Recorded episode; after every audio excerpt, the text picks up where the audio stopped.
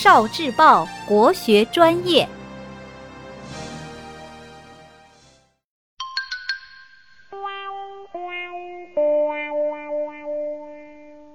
十万个为什么？为什么人们常说脾胃不和？人体器官合起来有一个词，叫做五脏六腑。这五脏六腑的器官是有阴和阳的区别的。其中五脏的脏，在古代汉字里写作脏，就是藏起来的器官，所以脏器是阴性的。五脏分别是心、肝、脾、肺、肾。六腑的腑则是露出来的，在外面的，起传输作用的。所以，在阴阳属性上是阳性的。六腑分别是胃、大肠、小肠、三焦、膀胱、胆。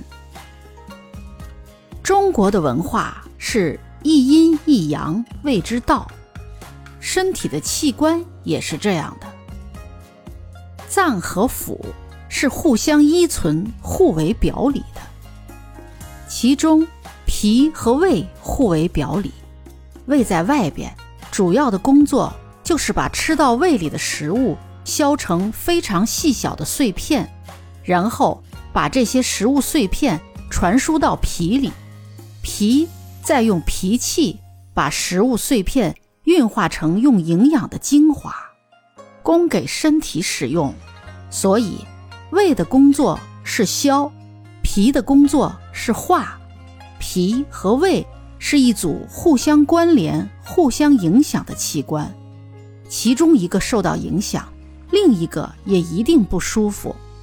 所以人们会常说脾胃不和。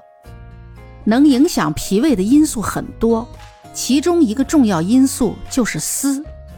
如果一个人思虑过度，就会伤到脾胃，这在中医里叫做。思伤脾，脾受伤后，胃自然也会受影响，人就会没有胃口，不想吃东西。这就是思虑多的人一般胃不好的原因。哦，